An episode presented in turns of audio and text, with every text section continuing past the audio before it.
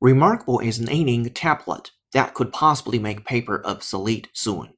Paper is something that can be controversial and useful. It's controversial in the sense that things like print media are fast becoming obsolete because of digital media.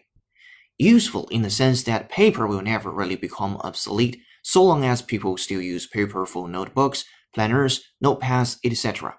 But this may all change and even render paper obsolete probably because there is a product looking to combine nostalgia and new technology.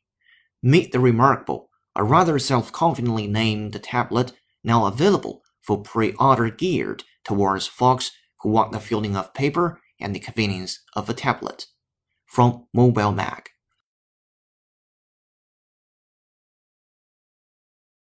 Over the next four days, we will see some truly remarkable achievements. Over the next four days, we will see some truly remarkable achievements. Notion of just being able to render a phone useless. Can that happen?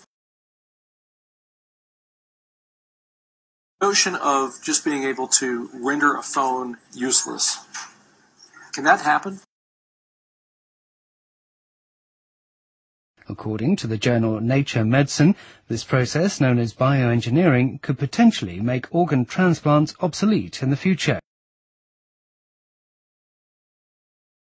According to the journal Nature Medicine, this process, known as bioengineering, could potentially make organ transplants obsolete in the future.